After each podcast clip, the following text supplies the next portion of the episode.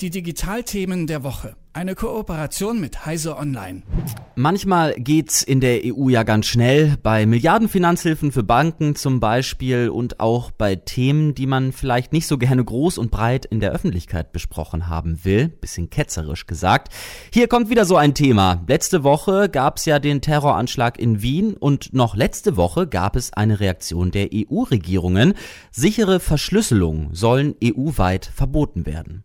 Das geht aus einem geheimen Entwurf des EU-Ministerrats hervor, den der österreichische Rundfunk gestern veröffentlicht hat.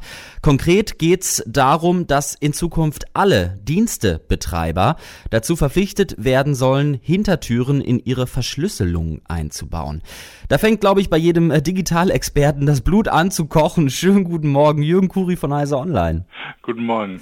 Jürgen, erklär's mir. Bei, bei WhatsApp steht Ende-zu-Ende-Verschlüsselung und ich dachte, das wäre eben der Witz an dieser Ende-zu-Ende-Verschlüsselung, dass die Verschlüsselung eben nur von einem der beiden Enden entschlüsselt werden kann und eben nicht von irgendwem dazwischen. Wie soll diese Hintertür technisch funktionieren? Ja, das ist eine gute Frage. Das ist die Frage nach der eierlegenden Mollmilchsau. Ähm, sichere Verschlüsselung mit Hintertüren gibt es nicht. Äh, damit ist die sichere Verschlüsselung nicht mehr sicher. Ähm, grundsätzlich ist es so, dass tatsächlich das Ende-zu-Ende-Verschlüsselung mit den Verfahren, die man heute anwendet, sogenannter asymmetrischer Verschlüsselung, so funktioniert. Ich verschlüssele etwas äh, mit dem öffentlichen Schlüssel des Empfängers und nur der Empfänger, der seinen privaten Schlüssel kann, kann das lesen und entschlüsseln. Also niemand zwischendrin, kein Provider, keine Strafverfolgungsbehörde, niemand, sondern nur diese beiden. Äh, wenn ich natürlich meinen privaten Schlüssel weitergebe, kann die, die das natürlich auch, äh, jeder das auch lesen, aber nur der private Schlüssel ähm, kann diese verschlüsselten Sachen entschlüsseln und damit lesbar machen. Das ist was anderes als zum Beispiel Transportverschlüsselung, ähm, wo zwischen den beiden Rechnern verschlüsselt wird, aber der Betreiber des Zielrechners, des Servers, der kann natürlich mitlesen. Also da ist wirklich kein Zugriff möglich. Und wenn man jetzt eine Backdoor einbaut, dann bedeutet das, es gibt diese Ende-zu-Ende-Verschlüsselung nicht, weil ich weiß ja dann als derjenige, der verschlüsselt oder der das entschlüsseln will, nicht, wer unter Umständen alles mitliest. Das heißt, die sichere Verschlüsselung ist damit definitiv gebrochen und es gibt keine Möglichkeit, irgendwas zu machen, um das zu verhindern, wenn man, wenn man Backdoors einbaut. Ich habe gehört, es soll eine Art Generalschlüssel geben, mit dem ich quasi alle Kommunikation entschlüsselyn kann. Was ist daran dran? Ähm, das ist erstmal so technisch Quatsch. ähm, also äh, wenn ich mit, mit dieser asymmetrischen, asymmetrischen Verschlüsselung arbeite, gibt es keinen Generalschlüssel. Es gibt auch keine Möglichkeit, in, in, auch vom Prinzip her, wie diese Verschlüsselung funktioniert, so einen Generalschlüssel zu erzeugen. Das heißt, ich muss irgendwie anders Backdoors einbauen. Es gibt da verschiedene Vorschläge. Es gibt zum Beispiel den Vorschlag, dass die Software vor dem Verschlüsseln äh, erstmal selektiert, was unter Umständen für Strafverfolger interessant ist und das entsprechend weiterleitet oder so. Das ist irgendwie so ein, sind seltsame Vorstellungen oder so, die mit Sicherheit der Kommunikation nichts zu tun haben. Also in den Papieren der EU-Kommission beziehungsweise der Ratspräsidentschaft, die deutsche EU-Ratspräsidentschaft ist da teilweise mitführend, ähm, heißt es immer äh, Sicherheit durch Verschlüsselung und Sicherheit trotz Verschlüsselung. Und das sind irgendwie so zwei, zwei Gegensatzpaare, die irgendwie nicht wirklich zusammenzubringen sind. Ähm, wenn ich in Verschlüsselung Hintertüren einbaue, dann ist diese Verschlüsselung nicht mehr sicher. Hm. Das, äh, das Ganze kann man ja schon ähm, als Reaktion auf den Anschlag in Wien lesen, äh, beziehungsweise wird der Anschlag als Argument für diese ja, Überwachung, die man da gerne hätte, äh, instrumentalisiert. Gibt es irgendein Anzeichen dafür, dass der Anschlag damit hätte verhindert werden können? Ein die verschlüsselte Kommunikation hat bei diesem Anschlag überhaupt keine Rolle gespielt. Also das ist, es ist immer, äh, es gibt immer so zwei Sachen, wo, wo ganz schnell, man ganz schnell dabei ist oder manche Politiker ganz schnell dabei sind, Verschlüsselung anzugreifen. Das ist Kinderpornografie und das sind Terroranschläge.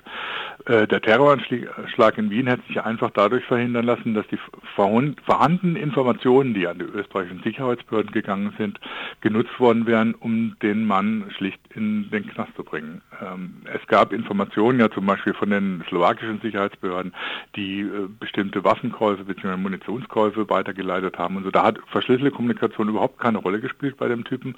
Ähm, und die Informationen lagen auch alle vor. Ähnlich kann man mit Kinderpornografie teilweise haben. Es ist so, natürlich benutzen Verbrecher verschlüsselte Kommunikation. Nur wenn man sich anguckt, gerade was den äh, großen Kinderpornografieskandal in Nordrhein-Westfalen angeht, da, da ist ja alles ermittelt worden, ohne dass irgendwie verschlüsselte Kommunikation gebrochen worden wäre. Äh, da wurde Kommunikation so mitgehört, weil sie offen kommuniziert haben. Da wurden entsprechende Boards äh, un, unter die Lupe genommen, um das rauszufinden. Das heißt, die Ermittlungsbehörden haben offensichtlich Fähigkeiten, äh, solchen Verbrechern auf die Spur zu kommen und sie dingfest zu machen. Ob man jetzt dann grundsätzlich ein Prinzip der sicheren Kommunikation, die das Internet ja nicht nur für den normalen Bürger, sondern auch für, für Behörden, für Regierungen und sonst was sicher macht, in Frage stellen muss, das wage ich doch sehr zu bezweifeln. Gibt es denn eigentlich irgendwelche Untersuchungen dazu, was du gerade ansprichst? Also welche Rolle digitale Überwachung oder auch Verschlüsselung bei ja, Verhinderung von diesen Anschlägen oder auch bei Kinderpornografie spielen? Weil ehrlich gesagt, ich habe schon so oft das äh, Wort Behördenversagen in Verbindung äh, mit Anschlägen gehört, aber noch nie ähm, gehört davon, dass die Terroristen einfach eine zu gute Verschlüsselung benutzt haben. Also es gibt immer wieder mal Hinweise von, von äh, Polizisten oder von Strafverfolgern, die sagen, ja, da konnten wir eine bestimmte Kommunikation nicht mitlesen. Ähm, aber zu, äh, auffallenderweise wird das immer gesagt oder so bei Verfahren, die dann doch erfolgreich abgeschlossen wurden. Das heißt, es ist nicht so, dass man nur auf die Mitlesen der verschlüsselten Kommunikation angewiesen ist, um ähm, solche, solche Verbrechen zu verhindern oder solche Verbrecher dingfest zu machen. Man muss ja natürlich auch dazu sagen, dass verschlüsselte Kommunikation nicht verhindert, die sogenannten Metadaten oder Verbindungsdaten zu untersuchen. Das heißt, wer mit wem spricht zum Beispiel, das wird ja trotzdem noch sichtbar. Das heißt, es gibt immer äh, genug Möglichkeiten und es ist, liegen tatsächlich keine genauen Untersuchungen vor, wie weit verschlüsselte Kommunikation Strafverfolgung behindert. Im Bereich der Vorratsdatenspeicherung zum Beispiel, äh, die ja auch sehr umstritten ist in dem Bereich, gibt es solche Untersuchungen, unter anderem von dem Freiburger Institut für äh, Max-Planck-Institut für, für Recht die sagen, die Vorratsdatenspeicherung würde letztlich gar nichts bringen bei der, äh, bei der äh, Strafverfolgung.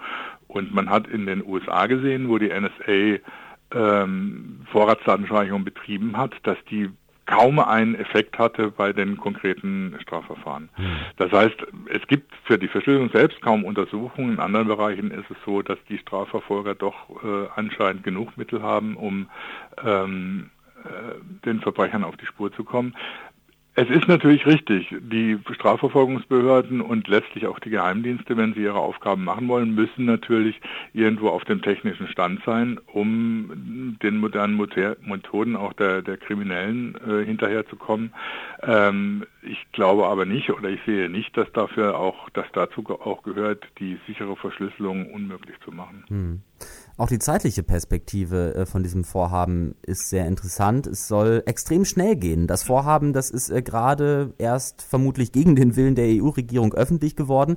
Und schon nächste Woche soll das Ding beschlossen werden. Von wem eigentlich? Äh, dem gewählten EU-Parlament oder wie ist da das Verfahren? Das äh, wird erstmal vom EU-Ministerrat beschlossen, das heißt von der Versammlung der Regierungen äh, der EU-Mitgliedstaaten. Die gibt dann einen Auftrag an die EU-Kommission, da eine entsprechende Richtlinie oder, oder Verordnung auszuarbeiten arbeiten.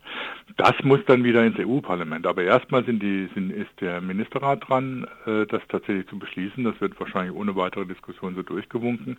Wie das technisch aussehen soll, das ist natürlich immer noch völlig ungeklärt. Das heißt, wenn man das sehr, sehr schnell macht, dann steht man hinterher da, hat eine Verordnung und weiß gar nicht, wie die technisch umgesetzt werden soll. Vor allem natürlich nicht, wie sie technisch umgesetzt werden soll, um das Versprechen sichere Kommunikation trotzdem zu ermöglichen, äh, einzuhalten. Das halte ich für völlig illusorisch, was da versucht wird. Also wie ist deine Prognose? Weil, also wenn es bis jetzt ja noch keinen technischen Ansatz auch daraus ersichtlich wird, wie sowas möglich sein soll, also werden wir bald in einer EU leben, wo sichere Ende-zu-Ende-Verschlüsselung verboten ist? Was ist da deine Einschätzung? Wie wird es weitergehen? Also ich glaube nicht, dass das letztendlich durchgeht, dass dann zwangsweise solche Backdoors eingearbeitet wird. Es kann sein, dass das ausgeht wie Hornberger Schießen, dass man eine Verordnung äh, erlässt, die dann sich in, in der realen Welt letztlich gar nicht richtig umsetzen lässt. Ähm, bisher war es immer so, dass bei solchen äh, Verfahren das EU-Parlament doch ein, zum einen ein gewichtiges Wörtchen mitreden, mitzureden hat und da teilweise doch sehr stark eingegriffen hat und gesagt hat, der EU-Kommission bzw. dem Ministerrat Rat gesagt hat, na so, so geht es jetzt auch wieder nicht. Äh, äh, und da Vorhaben äh, äh, wieder aufgehoben hat, die der Ministerrat erstmal beschlossen hatte. Und letztlich hat dann natürlich auch der Europäische Gerichtshof ein Wörtchen mitzureden, ob das sich mit den äh, europäischen Grundrechten vereinbaren lässt. Das sagt Jürgen Kuri von Heise Online. Danke fürs Gespräch. Ich danke dir. Die Digitalthemen der Woche. Eine Kooperation mit Heise Online